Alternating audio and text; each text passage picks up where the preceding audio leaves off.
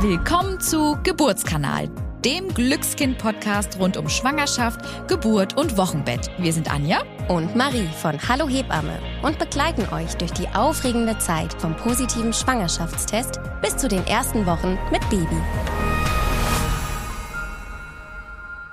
Hallo zusammen und auch heute wieder ein herzliches Willkommen. Wir sind Anja und Marie. Und heute sprechen wir über das Thema Wochenbett. Das heißt, wir erklären euch mal genauer, was ist denn eigentlich das Wochenbett und welche Phasen gibt es denn da? Und natürlich sprechen wir auch darüber, was erwartet euch denn eigentlich im Wochenbett? Und wer gerne noch mal mehr Informationen hätte, wie man sich denn am besten auf die Zeit des Wochenbettes vorbereiten kann, dem können wir noch mal wärmstens Folge 16 von unserem Geburtskanal empfehlen, denn da sprechen wir genau über dieses Thema. Das Wochenbett beschreibt die Phase, die bei der Geburt unmittelbar nach der Geburt der Plazenta beginnt und insgesamt sechs bis acht Wochen dauert. Viele assoziieren auch heute noch den Begriff, dass man ausschließlich eigentlich die Zeit im Bett verbringt, denn darin hat der Begriff eigentlich ja auch seinen Ursprung. Wochen. Bett ist ja auch inbegriffen. Es ist aber noch so viel mehr als das, nämlich auch ein Übergang in einen neuen Lebensabschnitt. Ich finde das auch nochmal ganz wichtig so zu betonen, ne? weil wenn man das wirklich nur vom Wort her ableitet, dann denkt man, okay, so, wie viele Wochen es. muss ich ins Bett? That's it. Aber eigentlich ist es ja wirklich noch so viel mehr. Das Wochenbett an sich wird in zwei Phasen unterteilt, nämlich in das frühe und in das späte Wochenbett. Und das kommt einfach daher, dass vor allen Dingen in den ersten Tagen nach der Geburt sowohl körperlich, aber auch hormonell die größte Umstellung stattfindet. Und dass ihr so ein bisschen einen besseren Überblick bekommt, wie lange das denn eigentlich geht. Das frühe Wochenbett dauert vom Tag der Geburt bis zum zehnten Tag nach der Geburt. Also also relativ schnell auch, ne, wo das mhm. alles wirklich so passiert. Ich habe es gerade schon erwähnt, körperlich passiert vor allen Dingen in den ersten Tagen ganz schön viel nach der Geburt. Da können wir jetzt mit unserem Podcast-Format hier wirklich nicht bis ins kleinste Detail auf alles eingehen. Aber worauf wir auf jeden Fall eingehen wollen, ist der Wochenfluss. Denn dieser setzt unmittelbar nach der Geburt des Mutterkuchens, also der Plazenta, ein und ist immer ein Spiegel der Wundheilung im Wochenbett. Mm, und damit ihr einfach mal versteht, wo das auch herkommt, wenn sich der Mutterkuchen ablöst, entsteht eine Wundfläche innerhalb der Gebärmutter und daraus blutet es eben. Und zusätzlich zu dieser Wundheilung bildet sich die Gebärmutter in dieser Phase auf die ursprüngliche Größe von vor der Schwangerschaft zurück. Also das ist auch eine unglaubliche Leistung, was der Körper da wirklich vollbringt. Was natürlich noch hinzukommt, ist, dass wenn Geburtsverletzungen eventuell aufgetreten sind, die natürlich auch in dieser Zeit heilen müssen. Das späte Wochenbett geht dann von dem elften Tag bis sechs bis acht Wochen nach der Geburt. Hier laufen die restlichen körperlichen Rückbildungsprozesse ab. Zu den wichtigen Aufgaben in dieser Wochenbettphase zählt aber auch das Ankommen und vor allem auch die neuen Routinen zu finden. Denn aus eins plus eins, also einem Paar, wird nicht zwei, sondern meistens drei oder sogar vier oder mehr. Und dadurch ergibt sich eben ein völlig neuer Alltag, den man wieder finden muss, ne? auf den man sich auch einlassen muss. Diese Zeit ist, wie wir ja auch schon sagten, ein Übergang in ein neuen Lebensabschnitt. Und das ist wirklich magisch, aber kann auch einige Herausforderungen mit sich bringen. Auch wenn man bereits vielleicht schon ein oder mehrere Kinder hat, muss jeder auch der Kinder wieder die neue Rolle finden. Und das braucht eben Zeit, Geduld, kostet, wie gesagt, manchmal vielleicht auch ein paar Nerven. Aber dafür ist das Wochenbett eben auch da, dass genau diese Gefühle hier Platz finden. Und was man da wirklich auch nochmal betonen muss, jede Frau und auch jede Familie sind so individuell. Und so ist das eben auch mit dem Wochenbett. Während sich das für einige Frauen wirklich ganz richtig anfühlt, die komplette Zeit im, auf und um das Bett herum zu verbringen. Daher kommt ja auch so ein bisschen der Spruch von früher, ne? Eine Woche im Bett, eine Woche am Bett, eine Woche ums Bett herum.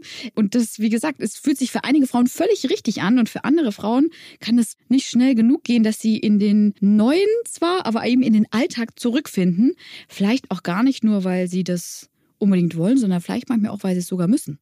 Die Wochenbettzeit ist eine ganz besondere, wie wir ja schon gesagt haben. Im positiven, aber manchmal eben auch im negativen Sinne. Viele Frauen bekommen vor allem durch die Medien, aber auch Social Media vermittelt, dass alles rosarot, kuschelig, schön und einfach alles super ist. Ne? Aber dass das durchaus auch mal nicht zutreffen kann und zeitweise man sich vielleicht auch unwohl fühlt, gerade auch in seinem Körper, weil eben nach der Schwangerschaft ja so viele Veränderungen mit sich kommen. Ne?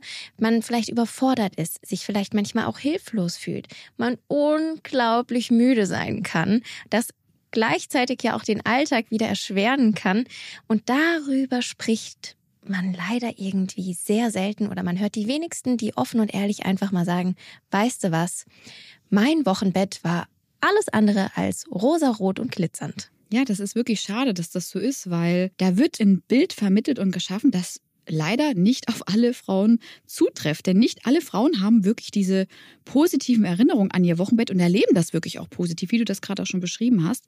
Und das ist okay. Das muss man auch mal sagen, das ist okay, dass jede Frau das anders empfinden darf. Und genauso ist es aber okay, wenn man diese Zeit als wunderschön, magisch und auch einmalig empfunden hat. Da hat wirklich jedes Gefühl seine Berechtigung. Wichtig an dieser Stelle ist zu erwähnen, neun Monate kommt eine Schwangerschaft und neun Monate dauert es wieder, bis diese geht. Und das ist nicht nur ein Ammenmärchen, sondern da ist auch tatsächlich etwas dran und das erleben wir, liebe Anja, ja auch in unserem Hebammenalltag immer wieder.